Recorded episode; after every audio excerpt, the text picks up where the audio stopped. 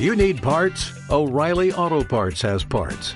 Need them fast? We've got fast. No matter what you need, we have thousands of professional parts people doing their part to make sure you have it. Product availability. Just one part that makes O'Reilly stand apart. The professional parts people. oh, oh, oh, O'Reilly Auto Parts.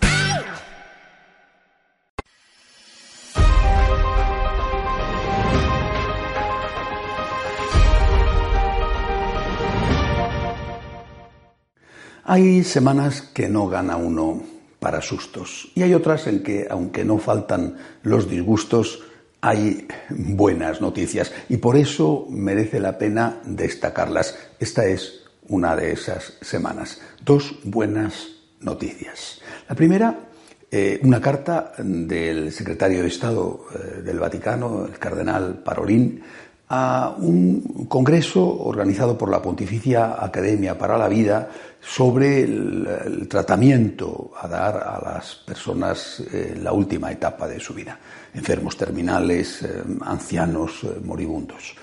Y la segunda, un documento elaborado, publicado por eh, la Congregación para la Doctrina de la Fe, presidida por Monseñor Ladaria, eh, sobre la salvación en Cristo. Repito, dos cosas, dos documentos realmente positivos que merece la pena destacar. Eh, en Italia, eh, quizá como, un anticipo de lo que puede ocurrir en otros sitios, se aprobó una ley recientemente, eh, una ley discutida, eh, sobre todo por algunos sectores católicos, católicos militantes que, que, fueron tachados por los otros como conservadores, etcétera. Bueno, se aprobó una ley de la llamada sedación definitiva, sedación paliativa. Eh, según esa ley, en determinadas condiciones, a la persona se le sedaba, se le mantenía, por lo tanto, inconsciente, sin, dolor, y se le dejaba de dar mm, todo tipo de medicamentos, aparte del que le llevaba a la, sedación, y se le dejaba también de alimentar, de hidratar, eh, respiración asistida, se le quitaba absolutamente todo, hasta que morían muchos eh, dijeron que eso era una forma de eutanasia y que además podía aplicarse a cualquiera, sinceramente, es decir, a cualquiera de nosotros, por muy sano que estemos, nos sedan y dejan de, alimentarnos y de darnos agua y nos morimos. Nadie se salva de esa. Repito, hubo sectores católicos que dijeron que eso era una ley de eutanasia. Curiosamente, eh, otros sectores católicos, incluso algunos obispos, eh, vieron bien esa ley. Pues bien, ahora el cardenal Parolín, secretario de Estado, ha mandado esta, este documento, este mensaje al Congreso que ha organizado la Pontificia Academia para la Vida sobre este tema y ha puesto las cosas en su sitio. Eso solo puede ser aceptado en casos muy extremos, pero no puede ser aceptado en ningún otro modo. Ha reivindicado la postura clásica de la Iglesia sobre la eutanasia. La eutanasia no puede ser aceptada por un católico.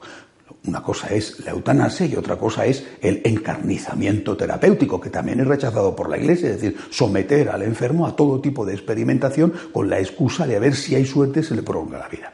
En fin, usted ha llegado un momento en el final de la vida humana en que lo que hay que hacer, dice el cardenal Parolín en ese documento, en ese texto, que lo que hay que hacer es cuidarle, aunque ya no pueda sanarle, hay que acompañarle, hay que darle amor, pero no hay que matarle. La Iglesia siempre ha aceptado eh, eh, el alivio del dolor, aunque eso tuviera como consecuencia indirecta el acortamiento de la vida. Pero una cosa es eso y otra cosa es ponerle a una persona una inyección para que se quede dormida y así, de esa manera, no se entere de que se muere. Y eso, además, vale para cualquiera y no solamente para los ancianos o para los enfermos El otro documento ha sido, ha venido de la mano de, de Monseñor Ladaria, es decir, de la Congregación para la Doctrina de la Fe, presidida por Monseñor Ladaria, que fue el que sustituyó al cardenal Miller en esa congregación. Es una carta, placuideo, eh, es una carta donde afronta una cuestión clásica, no es ninguna novedad, pero que merece la pena volver sobre ello debido a la confusión que existe.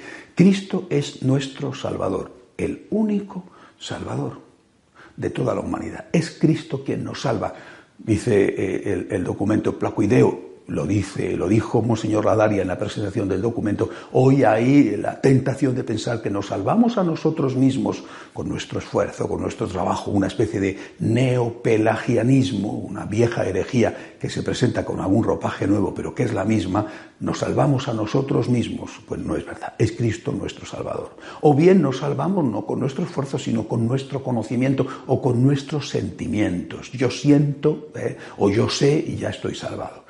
Cristo es nuestro Salvador, es su sangre derramada.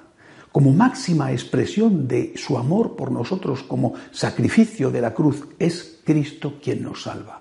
No nos salvamos a nosotros mismos, ni es el conocimiento el que nos salva. Es Cristo nuestro Salvador. Y además, dice el Ideo, eso tiene lugar en la Iglesia y tiene lugar a través de los sacramentos.